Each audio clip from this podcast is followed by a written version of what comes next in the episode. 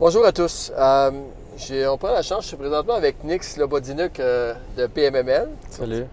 Et puis, euh, on s'en va dans un rendez-vous, puis on avait une belle discussion qu'on a décidé de partager.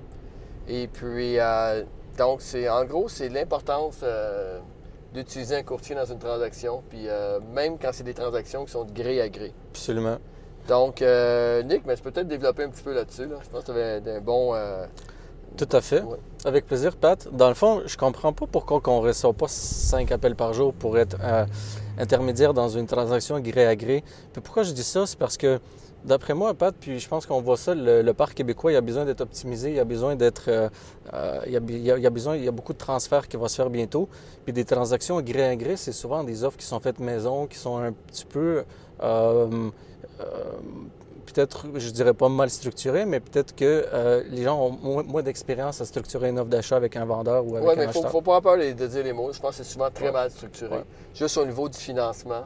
Euh, ensuite, ça, au niveau des conditions, euh, des délais respectables. Nous, on, ben, bien sûr, on, on est, on baigne dedans. On sait exactement présentement les délais de la SCHL. Là. Parce qu'on a à peu près une quarantaine dans l'entreprise. En ce moment qu'on se parle, environ une quarantaine d'offres d'achat acceptées sur différents immeubles.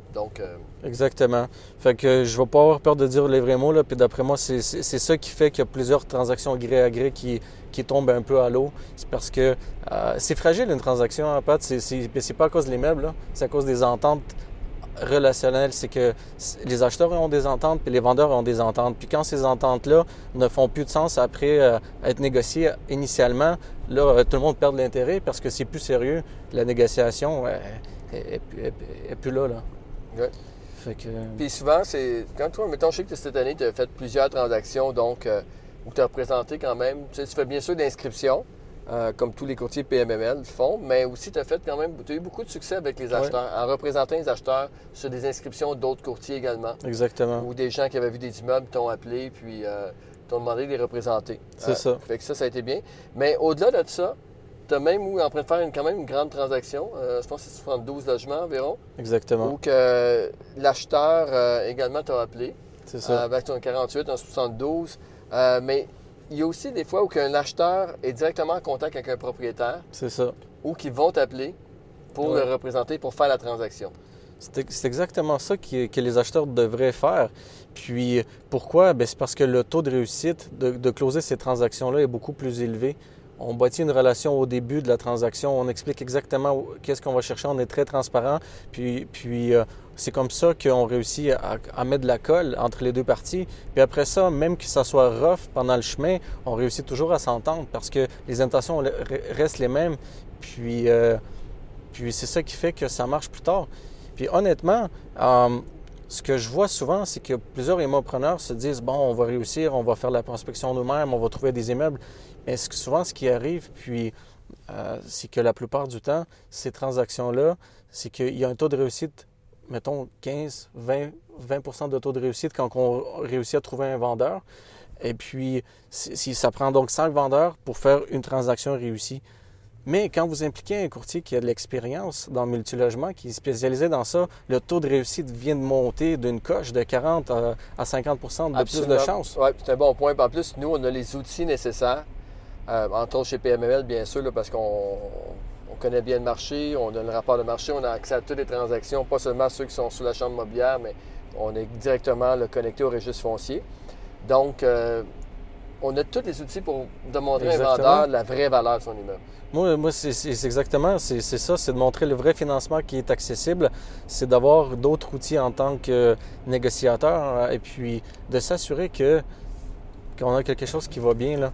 C'est ça, parce que souvent, c'est les vendeurs, euh, tu sais, c'est sûr qu'on regarde les inscriptions qu'on met sur le marché, il y en a qui sont plus chères que la valeur réelle, mais on a quand même les arguments, quand on, fait dans une, on tombe dans une transaction ou qu'on, en tant que courtier, de démontrer au vendeur si vraiment il est sérieux dans son intention de vente, mais voici ce qui se passe sur le marché, voici telle transaction qu'on a faite ou telle transaction qu'on a faite dans l'équipe pas loin de votre immeuble, puis pourquoi que c'est ces vendus-là.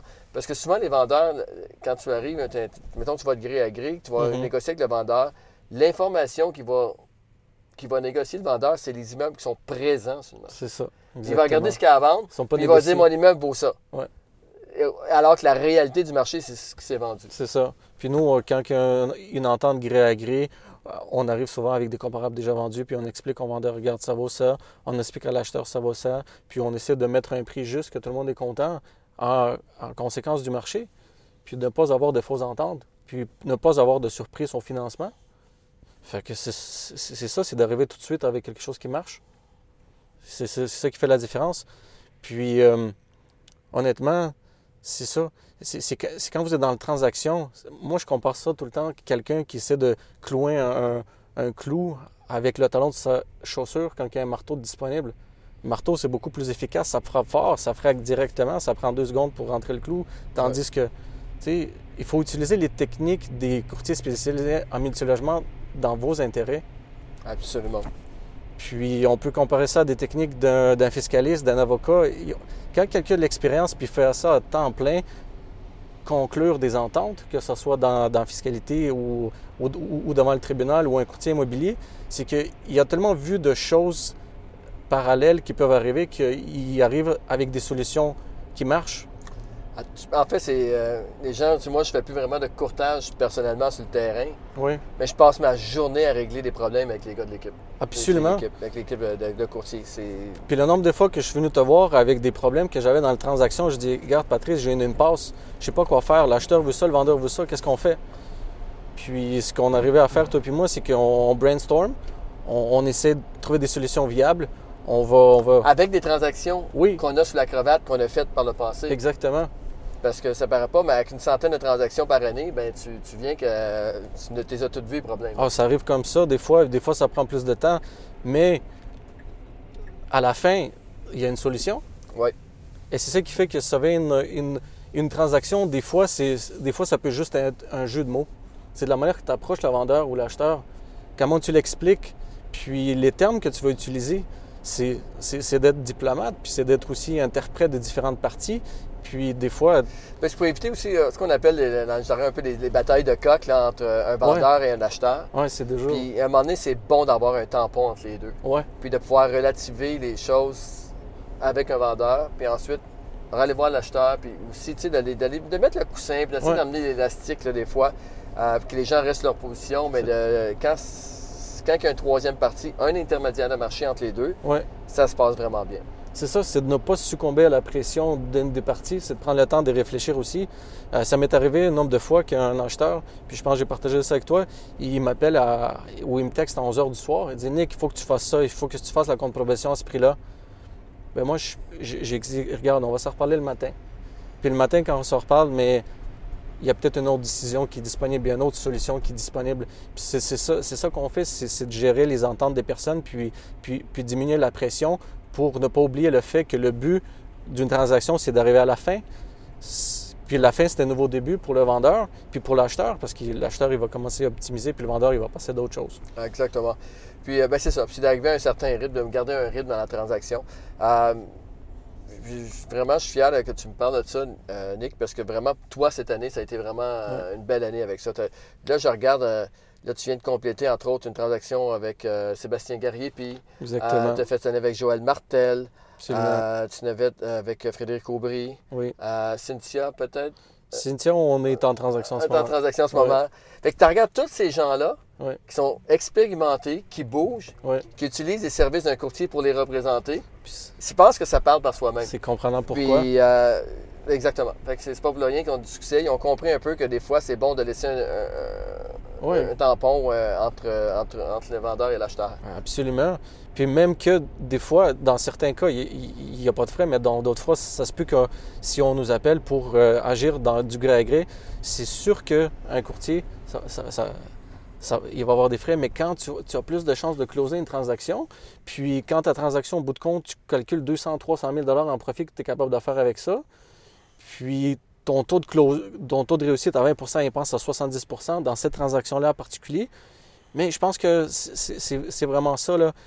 C'est vraiment ça, c'est d'agir comme, comme un émopreneur, de, de calculer tes risques, puis de calculer tes profits, puis de choisir les, les, euh, cho- choisir le profit avant. De, de, de s'assurer que finalement tu vas aller chercher cet argent-là, que tu vas faire ce- cette transaction-là. Puis au lieu d'en faire une par année, tu peux en faire peut-être trois par année parce que tu as utilisé le- les services d'un courtier immobilier qui a simplifié beaucoup le travail.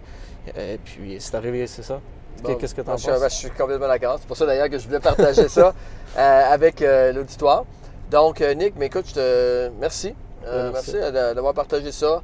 Encore une fois, n'hésitez pas à communiquer avec Nick. Je vais le taguer. Il est très, très proactif, patient. OK? C'est les commentaires que j'ai eu beaucoup de gens, des gens qui sont un peu euh, sur le gun. Là, puis euh, quand Nick est dans l'interaction, ça, ça, ça fait du bien un petit peu. On médite. Ah ouais. Donc, euh, merci à tous. Puis euh, à bientôt. Merci. Plaisir. Ciao.